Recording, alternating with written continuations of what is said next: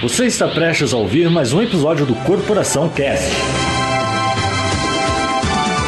Um podcast patrocinado por Anchor ou Anchor, que é um agregador gratuito para você criar o seu tão sonhado podcast e de quebra ganhar uma graninha pelo seu conteúdo. E olha, não é difícil. Você não precisa ser um deus da comunicação com a ideia mais criativa de todas. Com pelo menos a mínima noção do que é um podcast, você já pode estar produzindo.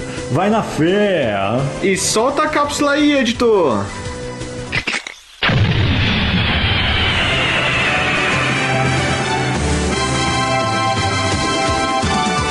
Oi, eu sou o Sérgio. E olá, eu sou o Carlos. E esse é o Corporação Cast. Bom dia, boa tarde, boa noite e para os poetas. Uma boa madrugada, sejam todos muito bem-vindos e bem-vindas. E o episódio de hoje será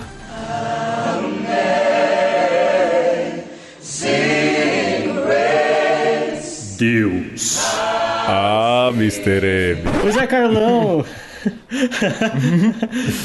A origem de tudo. E. Antigos espíritos do mal. Muito bem, Carlão. Já chegamos zoando. já, chega, já chega velho. Carlão, viemos falar de Deus, cara. Eita, mano. E por quê? Por que, que esse tema entrou aí? Devo dizer, já mandar um salve aqui pro meu amigo Victor. Ele que começou a ouvir meio que recentemente o, o Corporação Cast. E aí ele falou: Caras, eu ouvi o episódio de vocês sobre Jesus. Então vocês têm que fazer um episódio sobre Deus também. Eu falei: Ô meu amigo, aí você. É, é, como é que fala? Aí você quebrou minha perna. Aí você quebrou minha perna. Onde é que eu vou achar dois caras assim que faça podcast também e que saiba falar de Deus? É Não- difícil, né, difícil, mano? cara. Puts. Né? Nossa, eu nem conseguiria imaginar, velho. E aí. Enfim, eles voltaram, sem mais delongas. é, Tã, tã, 28 tã, tã. episódios depois, olha só. na Nossa, última tudo vez. isso? Tudo isso, tudo isso. Não acredito. Tudo isso. Os incríveis, os grandes vencedores do Prêmio Microfone de Prata da Conferência Nacional de Bispos do Brasil. Pedro Alexandre, uma conversa Aê! Olá, sejam bem-vindas, sejam bem-vindos. Ó, deixa eu completar essa história aí. Aí os caras foram chamar o Pedro. O Pedro não segurou o BO, jogou pra mim. Eu falei, sozinho eu não gravo. Não mesmo. Aí a gente teve mãe. que fazer aqui esse Megazord pra dar conta do assunto. Cara, não, e o que é pior, né? Verdade, era uma peteca. E a barganha qual é? Que depois que a gente terminar de gravar esse que vocês estão ouvindo na sexta-feira, dia 17 de dezembro, um programa que, aliás, o Carlos é tão amigo, largou pra eu editar, então a edição tá bem moda safada. Não repare a falta de qualidade. Ainda depois a gente vai medo. gravar um programa que vai ao ar no dia. Que dia, Dois. Alexandre? 9? 9 ou 2? 2 de janeiro. Porque a gente tá planejando as férias aqui.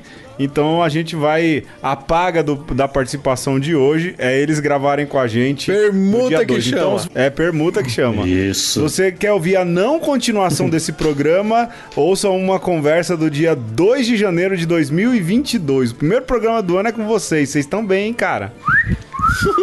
Nossa, Aí que sim. jabazão, que isso? Pois é, vamos. Essa, essa, grande, essa grande ideia aí que o Alexandre trouxe, vamos ver o que é que vai sair disso aí. Mas hoje, aqui no Corporação, a gente vai falar de Deus e. É... Engraçado que o tema sério tá pra gente. Pois é, né, cara? Isso não faz Como- sentido. como que pode. Enfim, antes da nossa conversa, a gente tem uns avisos, então se liga aí. Está com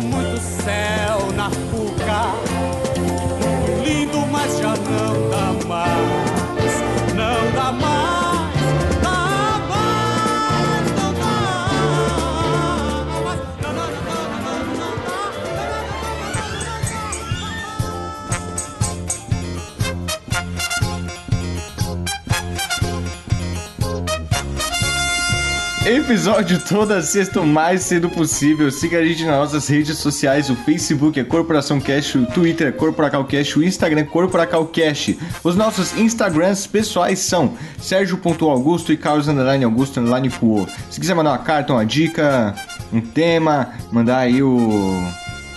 A sua... Sei lá, mandar uma conversa Na aí pra gente. humildade. Manda no- na humildade. Mande no nosso e-mail que é corporacalcast.gmail.com e se quiser trocar uma ideia na humildade e disciplina, mande no nosso direct, tanto do podcast quanto dos nossos pessoais. É isso aí, mais nada a declarar e vamos agora para a nossa Uma Conversa. Deus,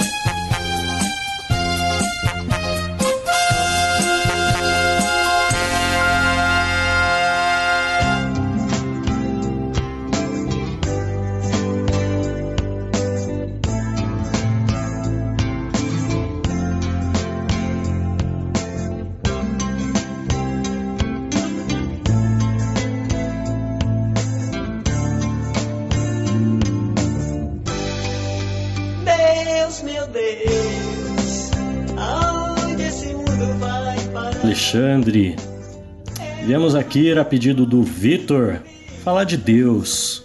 E vocês aí, como peritos da área, né, grandes vencedores do prêmio Microfone de Prata da CNBB, Mano, se o cara tem esse prêmio, automaticamente tudo que ele fala tá certo. com certeza, né? Com cerveja. Caraca.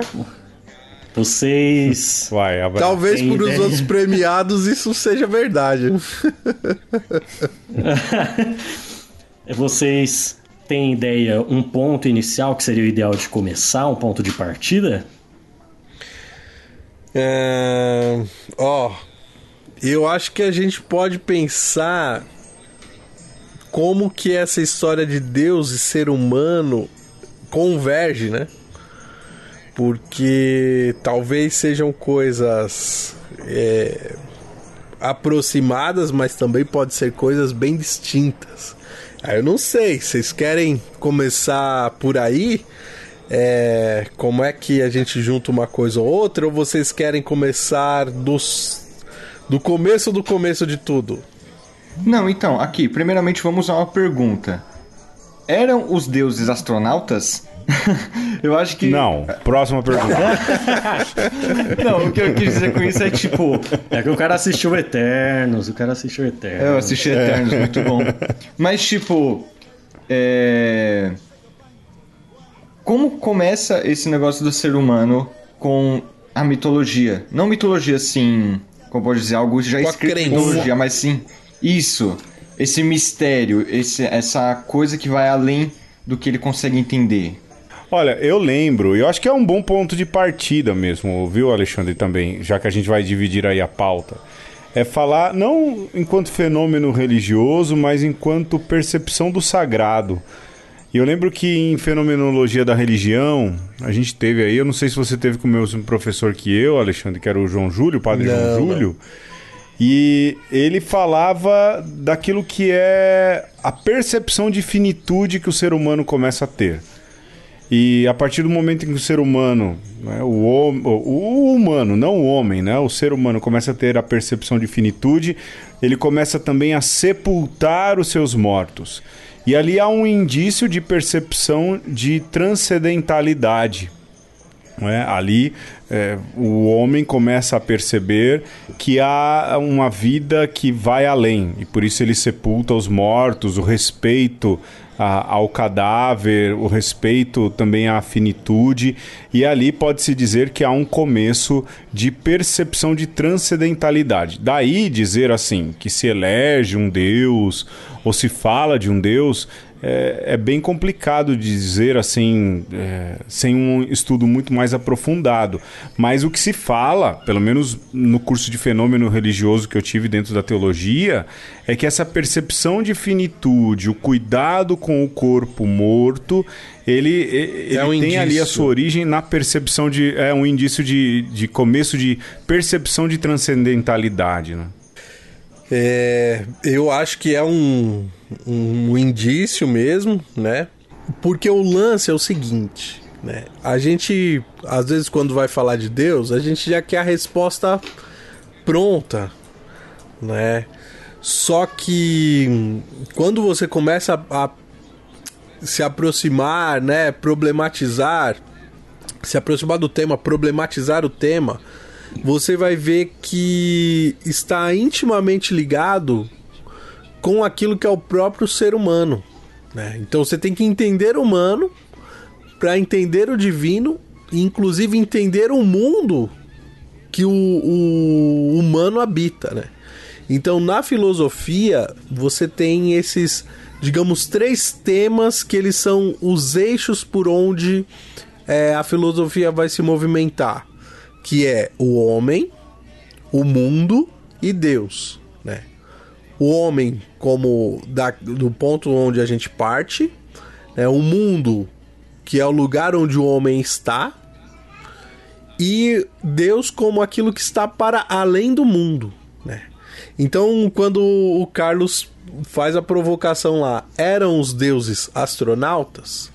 Não sei se eram os deuses astronautas, mas extraterrestre com certeza, né? Porque é, a, as crenças humanas geralmente vão dizer que Deus está para além do mundo, para além da, daquilo que a gente conhece, né?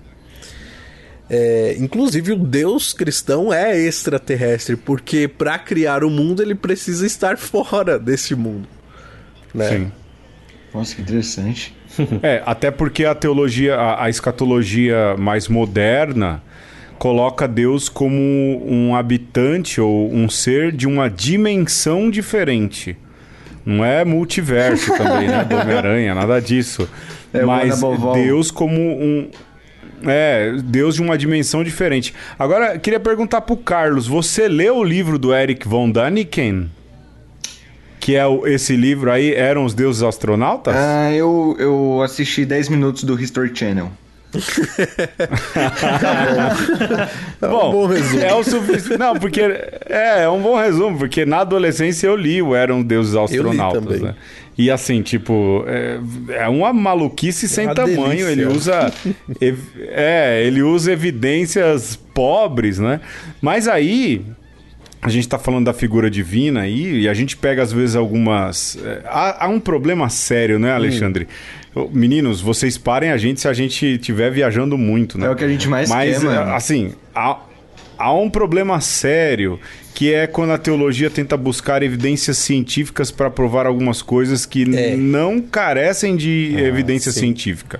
Eu lembro de um livro de escatologia que fala sobre o pós-vida e ele usa ali algumas imagens dizendo, olha, a pessoa quando morre, ela vê um túnel de luz e ele fala, essa é uma prova científica de que de fato há ali um, um- contato com o sobrenatural. E a biologia, a medicina já provou que esse túnel de luz, na verdade, é uma reação química. né?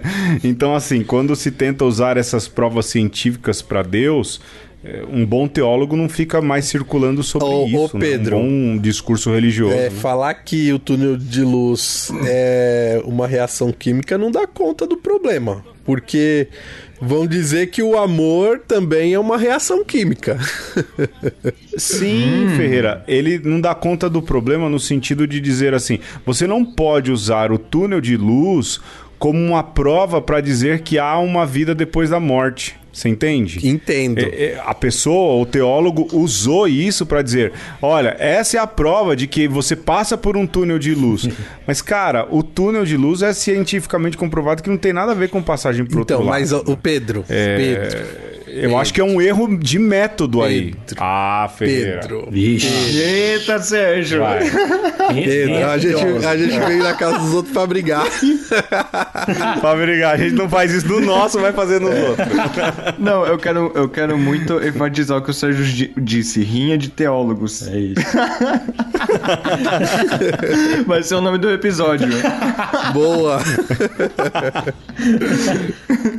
então, mas ô Pedro, esse, esse discurso cientificista de da mesma forma que você fala, olha, o túnel de luz é um fenômeno químico, é muito parecido com alguém que pode falar assim: olha, o amor não existe porque o- É um- é só um fenômeno químico, né? Ou a consciência humana também não existe porque é só um, um fenômeno químico das, dos condicionamentos da sua mente. Entendeu? A resposta científica Tá. ela vai até um ponto, mas ela não é, deslegitima e, e nem anula, nem desvenda outros tipos de resposta. Eu não discordo de você, verdade mesmo assim. Eu entendo, mas vamos para a questão de empirismo. Por exemplo, você falou do amor enquanto relação química. Mas eu tenho amor. Sim. Por exemplo, eu tenho amor pela minha esposa, tenho amor por você, tenho amor pela Rê, pela Alice, tenho amor por esses outros dois, por essas tranqueiras aí desse programa aí. Aliás, uma tenho das amor minhas por um monte de gente. se chama Tem Amor, tá? Eu queria que todo mundo desse uma ouvida Tem a- depois. Tá não vai, não vou sou eu que vou inserir isso nesse programa. No próximo Carlos põe quando ele for editar. Eu não vou me dar o trabalho pra isso. Vocês procurem aí, no outro programa vocês peçam pra ele. Mas é, você percebe, tem o empirismo da coisa. né? Você falou de memória também. O que eu tô dizendo, assim, nós sabemos pela fé de que a vida após a morte existe é, é, e é, vai também dessa consciência da existência da divindade. O- a minha crítica é quando você usa um discurso científico, nesse caso em específico do túnel de luz, para dizer uma coisa que a gente não consegue dizer com toda certeza como é. Porque tudo que se fala de escatologia, e isso não sou eu que estou dizendo, o Ratzinger diz isso, são imagens que a gente utiliza para exprimir aquilo que é inexprimível. Sim. É isso que eu estou É, dizendo, e, entendeu? e a minha crítica que eu tô fazendo Ah, não. ao, a- ao pensamento científico é porque, na verdade, tudo que a gente fala não passa de uma metáfora. É, porque a gente não vive somente no mundo. A gente vive num mundo que está dentro da nossa cabeça. Né? Esse que é o, o- o começo da conversa. Porque, por exemplo, uma abelha, ela está no mundo e ela não sabe que está no mundo. É, não, tá certo, mas o ser humano tem. Aí a gente volta pro começo, acho que era melhor a gente fechar esse parêntese gigante. Não, a gente tá. Que é justamente isso. O ser humano tem consciência Ah, de si, de sua finitude e da transcendência. Claro. É, a- e aí é que está, né? Porque eu posso falar das descrições do mundo que eu vejo é, a partir da luz que bate na minha retina, meu cérebro é, significa isso e diz: olha, isso daqui é uma fro, isso aqui é uma abelha, Sim. né? Olha o filósofo E, falando. e eu acho bonito a afro na abelha. Então, essas questões subjetivas não é, anulam a resposta de que a luz, ou a partícula de próton que bate na pétala, que reflete a luz amarela. Você tá entendendo? Que, que são. É o Entendi. mesmo fenômeno descrito de formas diferentes, né? Porque a nossa linguagem ela condiciona a, a forma como a gente é, expressa aquilo que a gente vive, as nossas experiências, né? E aí eu vou voltar Ah. pro vou voltar pro homem é, que começou a enterrar seus mortos, porque ele começa a ter uma experiência de peraí, parece que tem alguma coisa para além daquilo que eu consigo ver, né? E aí, como é que o homem começa a perceber Deus? Né? Para além de- dessas experiências de transcendências. Tem um filósofo é, da religião chamado Rudolf Otto que ele chega à conclusão de que tudo aquilo que espantou o homem no mundo, né, desde os primórdios do, do- da existência do homem, foi uma sombra de Deus. Né? Então ele fala do fenômeno e do númeno, né? O que, que é o númeno? É aquilo que bateu em você e falou assim: eita, peraí, eu tô conseguindo distinguir uma coisa da outra. Então, o homem, lá no, no- nos primórdios, a gente tem que fazer esse exercício, né? é, nos primórdios da existência do homem, quando caiu um raio, né, e teve aquele clarão e o homem se espantou e ele não sabia dizer muito bem o que era aquilo, não sabia dizer porque talvez nesse momento ele nem sabia falar direito, mas aquilo impactou ele de, de certo de, de tal forma que ele falou: aqui tem uma manifestação de algo que eu não sei o que é, que é o mistério, né? E esse mistério é o sagrado. Então, é, esse é, essa ideia primordial daquilo que é estranho ao homem, é, segundo os estudiosos da mente humana, vai dizer que foi os primeiros gatilhos da intuição do homem que existiam além. Né? Então, quando a gente fala no natural e no sobrenatural, é, a gente está falando disso, né? De, de como o homem começou a perceber é, isso que hoje a gente chama de Deus, né? Que, que é o totalmente outro. sos yo te lo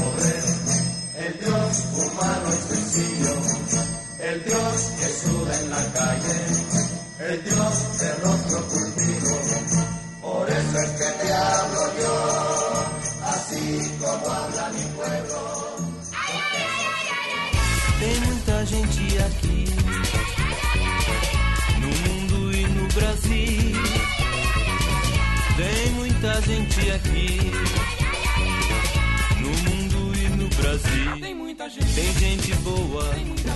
É, não, do que vocês estavam falando lá de. é, de tentar explicar a religião pela ciência.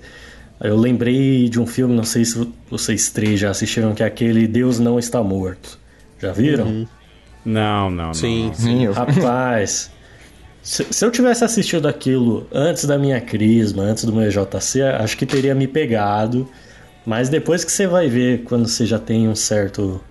É, um conhecimento básico, digamos assim, cara, é eu, eu achei assim. péssimo. Porque a premissa do filme é o professor que quer convencer a turma que Deus não existe, é, escrever lá que Deus está morto, e tem um menino que não, não, não vou escrever, tá doido, e o professor fala, tá, então você vai ter que me convencer que Deus existe, senão eu vou te reprovar. E aí o moleque começa a fazer umas contas de matemática, uns, sei lá, uns experimentos muito doidos. E aí o professor sofre um acidente de carro, tem essa reviravolta lá. Nossa, pelo amor de Deus. Aí o aluno chega, e aí, você aceita agora? Ele, agora sim. Nossa, mas que zoado. Mano, É isso mesmo. Isso. É Eu que nem a história da que- caixa de ovos. Sim. É. Eu ia dizer até que é algo meio infantil, tá ligado? Muito. É algo bem, ó. Não brinca com a palavra de Deus, hein, menino? É. Nossa, isso é zoado, mano. Parece. Eu sinto que isso é meio que você espalhar. Não espalhar, como pode dizer, você pregar aquilo com, com ameaça, tá ligado? Sim. Na moral, se fosse pra eu acreditar em algo que eu tenho que temer, tá ligado? Eu ter esse medo, no caso, esse medo de que, tipo, mano, se não fizer tudo certinho, se eu duvidar, se é louco, Deus vai me dar um tapão aqui na nuca, eu vou cair no chão, mano. Tá ligado? É, mas ô Carlos, Oi. eu vou assim, eu vou pegar esse teu gancho aí. Hum. Existe um livro de um cara chamado Andrés Torres Queiruga, é um baita teólogo Queiruga, né? Às vezes ele não é muito bem quisto, mas ele é um baita teólogo. E ele tem um livro chamado Do Terror de Isaac ao Abade Jesus. E ele talvez ele responda essa tua afirmação, porque o discurso religioso cristão, ou a relação do cristianismo, a religião do povo de Deus com Deus, aí a gente já deu um salto enorme, né, Alexandre? Mas Dá- que dá pra, é, pra fazer é. isso? É, porque o programa é dos caras, né?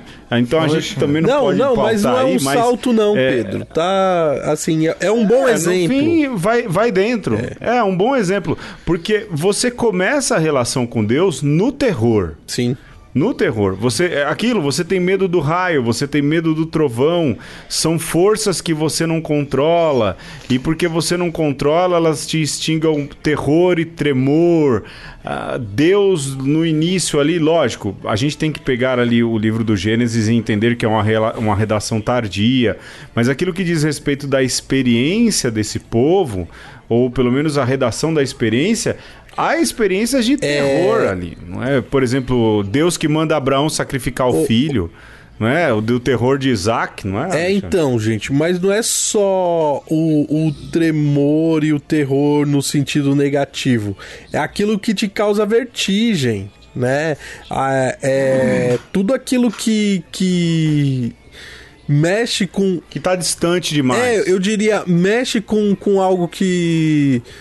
Que é arracional até, digamos, para além daquilo que você consegue é, é, abarcar com a sua mente, né?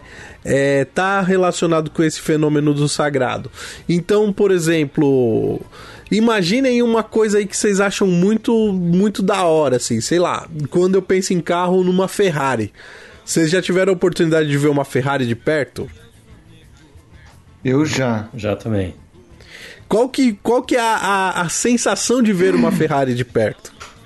Mano, de mim assim foi um tremendo choque. Eu pensei, mano, de que reino veio esse animal? da onde que veio Ah, isso? sim, parece que é algo muito. Utópico, sei lá. É, é igual ver famoso. Incrível. ver gente famosa, Sim, é estranho. Sim. Fantástico. Exato. Então, é, é essa sensação, né, de você estar na frente de uma máquina esplêndida. É, para além do temor, tem essas coisas do respeito e da beleza e tal, né? E é, é também essa sensação, né? É, e assim acontece com. A gente volta no raio, né?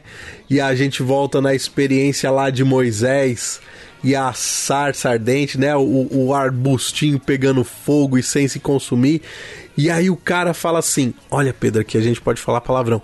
Mano, que porra é essa? Alexandre, Então, é, é toda a experiência do sagrado, é essa experiência do. Eita! Pera aí que a minha cabeça explodiu, que eu não, não tô conseguindo processar aqui, né? E, e é isso. Né? Aí é o ponto de partida onde o homem e Deus se encontrou, sabe? E se encontra toda vez.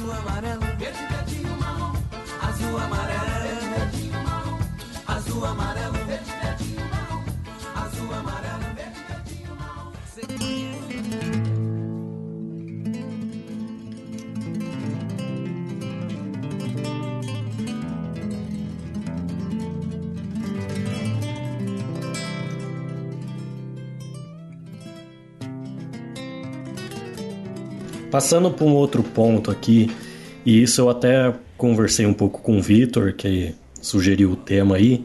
Ele falou que uma vez assistiu uma aula sobre islamismo e a maneira como a religião serviu para unir os povos árabes, né? Centrado no único Deus, no único, no único ideal.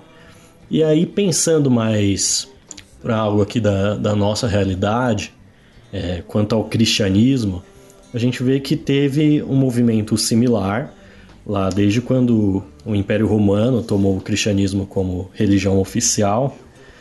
E a gente conversava até com, com a Letícia, né, sobre isso, que já participou de alguns episódios aí.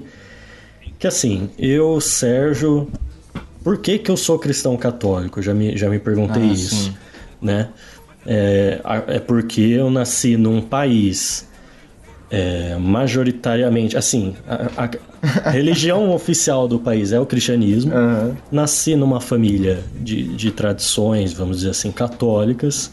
Fui inserido na, na comunidade e eu digo por coincidência, mas aí eu quero acreditar também que por graça divina, é que eu parei lá na, no cristianismo e me encontrei com toda a liturgia da Igreja Católica, tudo isso. Mas quando a gente pensa lá no- nos povos mais antigos e de como, para dar um exemplo, ah, os deuses que eram cultuados no Egito Antigo, aquilo se perdeu totalmente. É, existe culto a deuses antigos assim? Como se deu isso? Eu, eu quero até. Não sei se isso vai muito longe do que você perguntou, mas eu também posso adicionar isso. Uma pergunta tipo. é, Deus evoluiu? Tipo.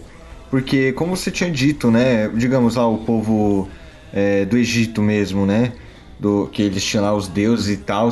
Aí, tipo, ele, você também falou aí do islamismo, parecido também com o cristianismo. Tipo, vai, tem, vai se adotando alguns modelos enquanto a sociedade vai evoluindo na questão, acho que moral, tecnológica, tá ligado? Em tudo. E Deus ainda vai evoluir, tá ligado? Ele ele teve mais algumas mudanças e talvez ele vai ter algumas mudanças. Se é que ele mudou também. Bom, vamos lá. E, aí o Alexandre me interrompe, o Sérgio e Carlos você também, e eu vou pincelar algumas coisas que julgo importante. Primeiro da questão do Islã, tá certo mesmo, Vitor, é isso. O Islã ele foi fundamental para unir os povos árabes. De, mas seria bacana também perguntar para um muçulmano. A gente numa conversa ainda está procurando aí alguém que, que seja o perfil do programa, mas você pode ler aí os livros da Karen Armstrong. Ela é uma autora muito boa que Teóloga. consegue passear aí por essas três. É uma teóloga e ela consegue passar aí muito bem pelos, pelas, por essas três religiões. Ela vai muito bem, muito bem mesmo. E ela tem essa tese, essa teoria de que o Islã ele vem como, lógico, uma religião que consegue aglutinar ali os povos árabes. E a mesma coisa acontece com, Cristian... com, com Israel, na verdade. Deus acaba.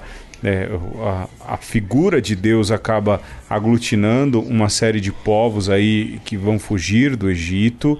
E o cristianismo também é um fator aglutinador. Bom, veja a gente, a gente mora, né, nós todos moramos na cidade de São Paulo, fundada por jesuítas, tem o nome de um santo cristão católico, ou seja, a religião é um fator aglutinador. Mas a gente está falando de religião, sendo que, na verdade, a pergunta do Carlos, ela, lógico, religião também é falar de Deus, mas a pergunta é se Deus evoluiu, se Deus mudou, não é? Na verdade, não, Carlos. Deus é o mesmo sempre, né? E nós, pelo menos cristãos, católicos, acreditamos em um só Deus, Trindade perfeita, Pai, Filho e Espírito Santo. Deus não mudou. Mas a percepção humana a respeito de Deus, ou o conhecimento humano a respeito de Deus, esse sim foi evoluindo na medida em que o homem foi eh, estreitando esse relacionamento. É? É, a mesma coisa acontece com o Sérgio. Eu, vou usar o Sérgio de exemplo, vou usar o Carlos também de exemplo, que eram dois bichos do mato. não é? O Sérgio não falava com ninguém. Imagina, eu ima- jamais eu poderia imaginar lá atrás, quando eu conheci o Sérgio, que um dia, em 15 de dezembro, a gente estaria gravando um podcast falando sobre isso, e eles teriam um podcast e, e outro, não é? E como é que se dá esse, é- essa relação hoje de, de mais intimidade? Se dá por conhecimento, por caminhada junto. né? E Deus sempre se fez próximo. E a humanidade foi percebendo essa bondade, essa proximidade de Deus à medida que ia caminhando com Deus. Né? Eu acho que isso é importante. Deus não muda. Embora, Alexandre, eu vou falar a última coisa É. aqui. Há um teólogo chamado Moltmann, Jürgen Moltmann, que diz que Deus se permitiu ser mudado quando Jesus se entrega na cruz. O imutável é mudado e se permite mudar por causa da morte de Jesus na cruz. Quando Jesus volta, leva toda a experiência da encarnação e o imutável se permite mudar por causa da encarnação do filho. Isso é muito bonito. Mas ele muda no sentido de abrir mais espaço para a humanidade. Mas Deus é imutável e perfeito. né? Ele não, não muda. E Acho que eu, é isso. eu né, não Ferreira? vou entrar por esse lado do mutável e imutável, não. Porque acho que isso é um, um, um beco sem saída. Pode ser que a gente volte, mas é, eu queria primeiro é, trazer aqui, é, botar de, de novo aqui na roda essa coisa do, do conceito de evolução, né? Porque nesse sentido a gente é muito darwinista. A gente acha que é, o, o girino criar perna e, e sair da água é o, o par e passo, é, o- é o normal da evolução. Se a gente for pensar assim, o cristianismo é melhor que o judaísmo e o islamismo é melhor que o cristianismo e inclusive o ateísmo moderno é melhor do que o, o islamismo, porque né, historicamente um vem depois do outro. Não é assim. quem disse que a, a nossa experiência hoje no século XXI é melhor do que a experiência do judeu de 500 anos antes de Cristo, né? Não dá pra gente fazer essa conta, é uma pretensão, é, ou é, é uma arrogância grande demais achar que a nossa experiência é melhor do que a do outro, né? Ou, ou que é, a proximidade dos índios Cariri Chocó, que preservam sua religião ancestral, é aquém da nossa experiência cristã de paulistanos, meu, tá ligado? Então é importante a gente é, perceber que a, a religião ela precisa ser atualizada, ela precisa ser vivida por cada indivíduo no seu tempo e espaço, né? E aí você pode dizer, pode fazer alguma comparação de dizer assim, ó, é, essa vivência aqui parece que é mais coerente, essa daqui parece que é menos. Essa comparação pode fazer, né? Mas a gente não pode cair nesse nessa arapuca de achar que lá atrás era de um jeito era pior e agora melhorou e tal, né? Mas ainda sobre essa questão do do Islã, que é muito interessante, né? É o islamismo ele olha para o cristianismo e fala assim, mano, isso daqui tá muito complicado, né? Pensando que quando surge ali o, o a revelação de Mohammed e o Corão, o cristianismo estava presente na Arábia, estava presente no norte da África, no Egito era a religião predominante antes do, do Islã su surgir, né? E os caras partem do princípio de que é preciso a gente dar um passo atrás. Tanto que o, o muçulmano não fala que você se converteu ao Islã, eles falam que você reverteu. é, e isso é muito interessante, né? Porque é, vira e mexe, isso acontece com as religiões, né? Aconteceu também com o protestantismo, né? Lutero fala lá, mano, essa religião aqui baseada no Papa, essa cristandade, né, do, do Islã, do, do cristianismo tá grudado no Estado, isso é uma coisa que não, não tá batendo legal. E tenta voltar às raízes, né? Então, é, é importante a gente ter em vista também que muitas vezes a, a evolução, como a gente tem na, na, na mente, ela tem mais a ver com um purificar, quando a gente fala de, de religião, do que propriamente de um avançar, de um incrementar, né? E só para para para contestar o Sérgio, é, a nossa religião oficial, é, a gente não tem religião oficial hoje no Brasil, viu? Ah, não? Não. A gente tem uma re religião predominante. Mas o Estado é laico. Desde o fim do Império. É.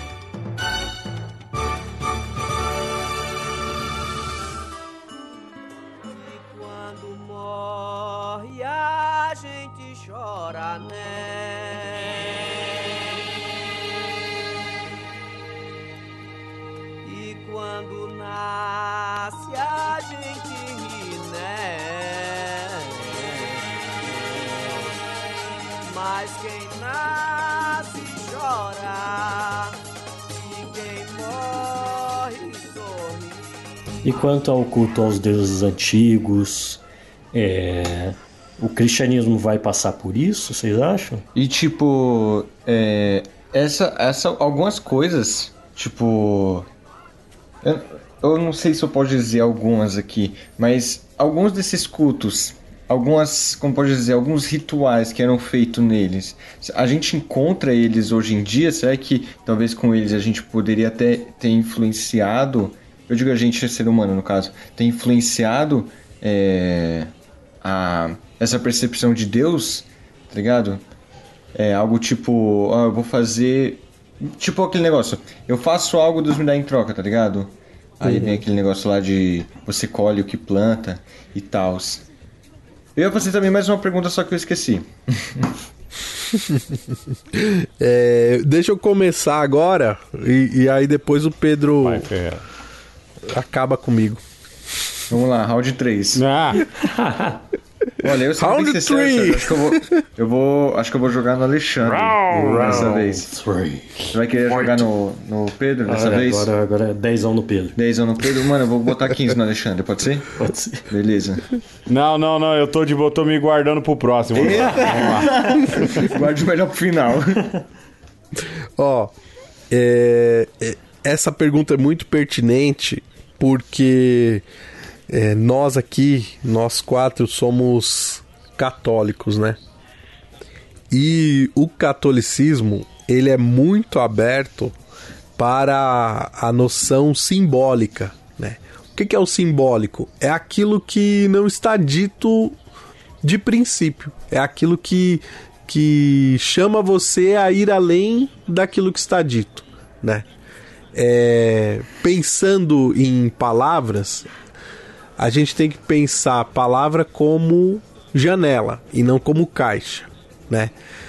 Então, quando você vai lá na missa e tem o cálice, o cálice ele é um símbolo, né? E, e- e esse símbolo ele pode se desdobrar. Por exemplo, Maria pode ser chamada do primeiro cálice, porque ela recebeu é, Jesus no seu ventre. Ela foi um, um- o- A primeira que comungou? a primeira que comungou. Perfeito. Olha aí. É. Você tem na igreja também a cruz, né? Toda igreja tem uma cruz lá no fundo, enfim. Aquela cruz que é ao mesmo tempo simbólica, ela quer te remeter a uma realidade é, histórica.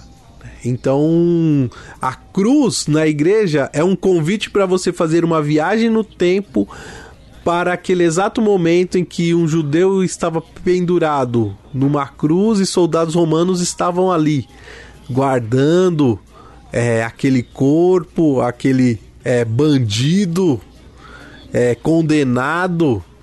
E, e quando ele morre, vai lá um soldado e fura o lado dele. É, aquele instrumento ali, né, que pode ser de gesso, pode ser uma, uma pintura, quer te remeter a um passado. né? Isso para dizer que a nossa religião ela está aberta aos símbolos. É, porém, esse discurso bonito que eu estou fazendo aqui, ele é um discurso feito a partir do século XXI, né? Tentando dar uma resposta condizente a- a- ao tempo que a gente vive.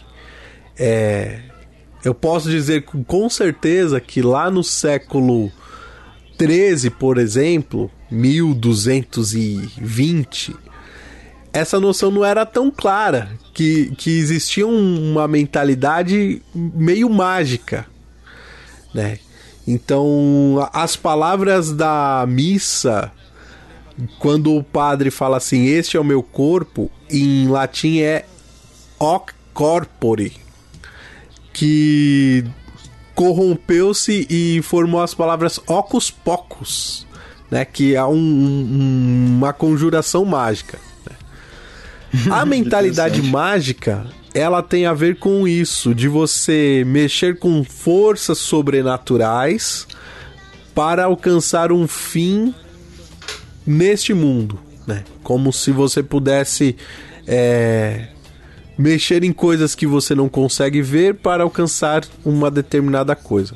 Isso é antigo também na humanidade, né? Isso o, o judaísmo já batia, já falava que isso não era uma coisa muito boa de fazer. Isso está presente, por exemplo, nos celtas, né? Se fala muito hoje das magias celtas e tal, né? É, também a gente vê isso nas religiões afro-brasileiras, né? Pessoas que procuram um, um, um terreiro de umbanda para amarrar o marido e ou amarrar, amarrar a esposa. Com, é, como queiramos aí. O ponto é esse: a gente tem uma religião que ela te chama a consciência e ao crescer na ética, que através do simbólico você pode estar mais é, antenado àquilo que você precisa fazer e fazer a coisa bem feita. É, e tem uma religião que ela é mágica, que eu diria ela é em certo modo infantilizada, porque tá baseada nesse toma lá da cá, né? Do eu vou fazer aqui para alcançar isso lá. E você pode ter um, uma mentalidade infantil, seja no catolicismo, você pode ter uma mentalidade infantil seja no evangelicalismo, essas igrejas que falam assim: olha, dá aqui o dízimo que você vai prosperar. E você pode ter uma mentalidade infantil seguindo a religião celta da Wicca, pensando que é, os, as noções druidas se resumiam a fazer poções mágicas para alcançar o que quer que seja. Né? Então, religião não tem a ver com magia necessariamente. Né? Ou magia não tem a ver com toma lá da cá, simplesmente. É, religião tem a ver com a forma como você está no mundo, como você se move nesse mundo. Eu não tenho nada a acrescentar depois dessa aula aí, não. Ai, Não, agora você você contradiga a, a, Não, não. a ciência. tá tudo errado. Tudo churumelas. Não, é porque assim, é, quando você vai falar de Deus, né, e há sempre uma. Pelo menos a, a minha área de teologia não é a, a dogmática, a sistemática. Há sempre uma. Eu vejo que uma dificuldade, e aí, nesse sentido, a prática religiosa ajuda bastante. Né? Isso é um pouco que o Alexandre. é, eu vou, vou pensar do que o Alexandre falou. Porque se você vai falar de Deus, da figura divina, da divindade, há sempre o problema da distância, do distanciamento e tudo, é, de outra dimensão, é astronauta ou não é. E quando você fala, é, e o que dá a nós cristãos é, alguma ou maior credibilidade para falar de Deus, não que a gente tenha mais credibilidade que outros, na nossa cabeça sim temos, não é? É o fato de que Jesus faz uma experiência humana e ensina um caminho que passa aí pela prática religiosa, que passa por um código de conduta moral e ética. Né? E a experiência de Deus ela acaba se fazendo aí na prática da vida, não simplesmente numa percepção. E nesse sentido, acho que há uma há- uma é duro dizer isso, né? Mas há uma vantagem no discurso eh, das aqueles que fazem parte da religião do livro, justamente porque a gente consegue falar ah, partindo de experiências, não que as outras não tenham, mas de experiências. É uma experiência de libertação para os judeus, que gera uma ética para esse povo, a experiência da encarnação em Jesus Cristo, que gera uma ética para os seguidores de Jesus Cristo, e mesmo a experiência eh, do Islã, que gera uma ética eh, eh, muçulmana. Ou seja, falar de Deus e de discurso religioso, as coisas se mesclam e às vezes falar só de Deus há um perigo da gente entrar num, num território muito árido ou cair no melodrama, né? Como é o Deus está morto, por exemplo. é só um acréscimo, na verdade. Aí a- alguém pode falar assim: ah, então qual que é a diferença de religião para mito? A diferença é que o mito é o do outro. A religião verdadeira é a minha. É, então.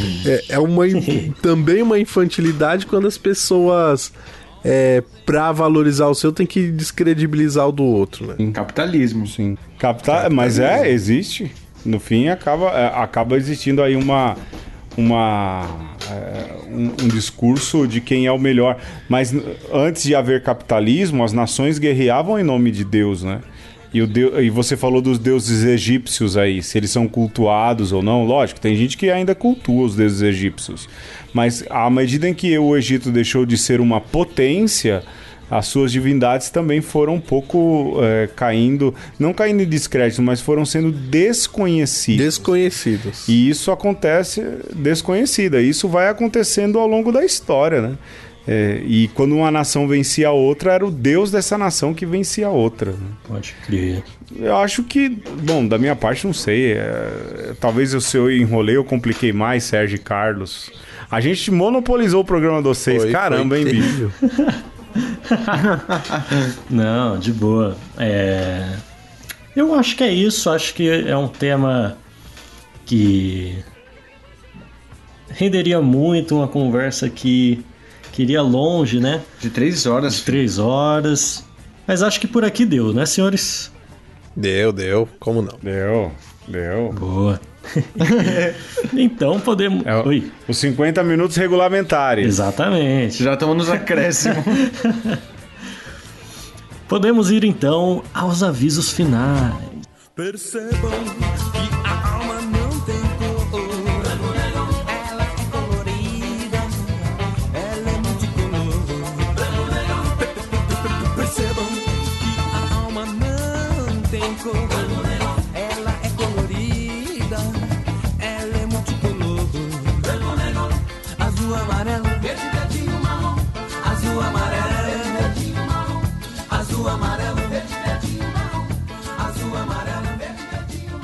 Você conhece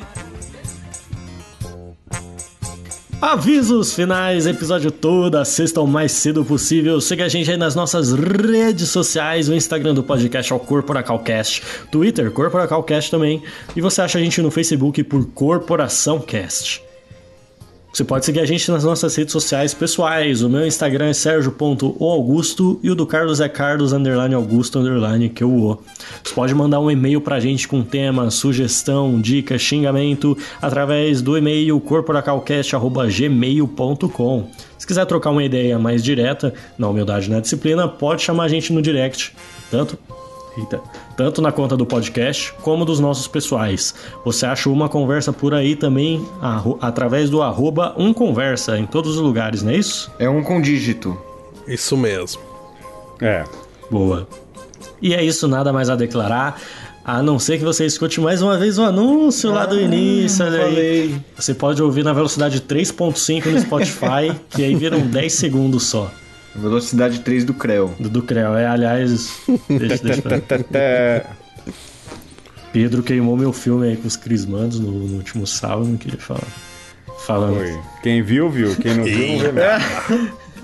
Quem segue um dos meninos aí do, do, do Corporação Cash, se viu os stories, entendeu. Não, tá no. É, pois No é. Melhores Amigos, Se tornou só. público. Eu não falei nada de o meu novo. foi pro público, cara. Pô, cara. Enfim. Podemos ir agora às recomendações.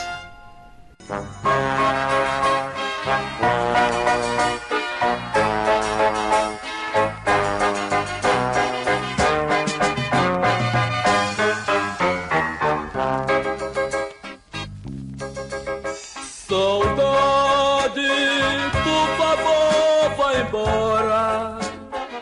Muito bem, recomendações, Pedro Alexandre, vocês têm a de vocês? Eu tenho. Assistam a série Fundação. Eita! Dá seus pulos pra assistir e assistam, vale a pena. Mais do que a trama do Asimov, há uma novidade acrescentada pelo showrunner, que é a coisa mais fabulosa e intricada dos últimos tempos. Eu até sonhei Nossa, com a dinastia genômica. Caraca. É, acho que é esse o nome. Fantástico, assistam E que já, vale já estreou então, bicho. Já acabou já, já a primeira temporada. Dá os pulos aí que você acha. Caramba. já sabe, Alexandre? Ah, eu vou recomendar um podcast que eu participei há, alguns dias atrás aí, que é o Chá da 5. É um. O Rodrigo Ockner, ele tá chamando gente de várias religiões para falar né, do ponto do seu ponto de vista sobre é, a sua experiência, sobre a sua tradição, né? Então já passou por lá o pessoal da ayahuasca, já passou espírita, já passou evangélico e eu fui lá é, defender o futebol do Catolicismo Futebol Clube. E é bem legal assim o formato e a proposta. Que interessante, mano. Legal. Tem a sua, Sérgio? Eu posso recomendar outra coisa também? The Weeknd é bom aí. E... Cara... Ah, Não, tamo junto, Pedrão. Pô, teu Weekend... É bom, é bom. É é bom. demais, mano. Olha, achei outro Weekendinho. Weekendinho. Não acredito que é o O cara é Pedro. bom, o cara é bom. Demais, meu Deus. O cara é bom, o cara é bom. Esse dia eu comentava com a Letícia. Ouvi, vi os clipes emendados lá. O cara é bom, hein? Geniozinho do pop, hein? Cê- Pois é. I saw the fire in your eyes. Pois é, vambora, vambora, vambora, vambora, que tem outro pra gravar, gente. Vamos lá. Tem a sua, Sérgio? Eu tenho. A Ah. minha recomendação é um álbum e é do meu amigo Kanye West. Ó, É o, o, o último álbum. Sunday Service. O, o último álbum de estúdio dele, o Donda, que tem toda uma pegada gospel e. Cara, é sensacional, é incrível. Você soube que o cara gravou num estádio, né? Ele alugou um estádio, pagava mil- Sim. milhões por dia lá pra ficar lá De acho. e gravou lá e enfim. O álbum é bom e dá pra curtir. E, Donda, e pra, Donda, pra- e pra Donda. louvar. E pra E pra louvar. E o seu Carlão? A minha recomendação vai ser um livro. Eu não sei se eu já recomendei ele, mas eu tava dando uma revisitada assim. E eu sou realmente muito apaixonado por isso. Que é Frankenstein, né? Que é um, um livro bastante antigo, né? Tem várias adapta- adaptações aí pro cinema. Né? O Frankenstein da Mary Shelley. E, meu, assim, é uma história incrível, tá ligado? É, você pode ficar esperando aquele Frankenstein classicão lá do filme de 1931, mas assim, mano, é um negócio muito profundo e muito incrível, assim. É uma leitura que eu fiquei, mano. Acho que é isso que é livro, mano. Eu acho que eu comecei a ler livro de terror por causa do Frankenstein e do Drácula, é claro. E essa é a minha recomendação. Muito é bem. muito refinado, né? É isso. É, esse Carlos. Muito. De onde, quando você menos espera, o Carlos vem e nos surpreende, né?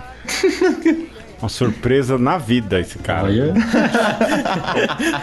O plot do twist do, do episódio é, foi a recomendação Pois do Carlos. Pois é. Só, só serão exaltados aqueles que chegaram até esse, até esse minuto. pois é, os caras tudo com, é, Olha aí. é, recomendando musiquinha, The Weekendinho. série. Ah, não, lê esse livro aqui, ó. O cara vem com Drácula. É. Com Drácula não, Frankenstein. Frankenstein.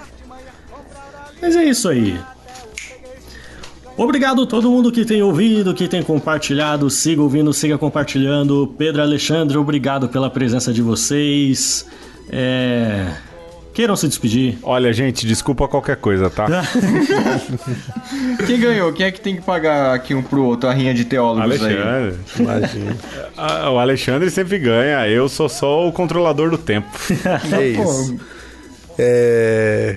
Ah, falar o que, né? Obrigado aí por mais uma vez É isso. abrir as portas do corporação pra gente, né? E, gente, não esqueça de, de ouvir o, o Merchan lá no começo de novo. Ajuda esses meninos, propaguem a palavra, compartilhem, porque, olha, daqui a algum tempo, quando vocês falarem assim, eu ouvi a corporação, você vai ser tão hipster. Você vai ser assim, alguém tão na crista da onda, porque isso aqui é vanguarda, gente. Hipster de corporação. É isso. Bom, isso. especial, hein? É. Os caras vieram. Demoraram 28 episódios pra voltar, agora serão 56. E assim a gente segue. Aí. É, Eu fico por aqui. Eu fico no coração de vocês. Até ano que vem. Falou. Até ano que vem. Falou. Plot twist aí, hein? Tchau, tchau. Hortolândia, uma cidade em Jundiaí. Comprar ali é muito bom, é muito bom comprar ali. Comprar ali é muito bom, é muito bom comprar ali. Entre as delícias, lá da Pode Pizza, pizzaria e restaurante. No Rei do Sul e na bancada Gilda De janeiro a janeiro é o freguês que leva a vida. De janeiro a janeiro é o freguês que leva a vida.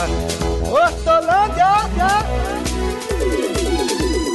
Horto, horto, horto, Hortolândia uma cidade em Jundiaí. Comprar ali é muito bom, é muito bom comprar ali. Comprar ali é muito bom, é muito bom comprar ali Quando se compra lá na padaria Hortolândia, Hortolândia Onde o pãozinho está quentinho a todo instante. Na hidráulica Palhares, freguês é coisa importante. Na hidráulica Palhares, freguês é coisa importante.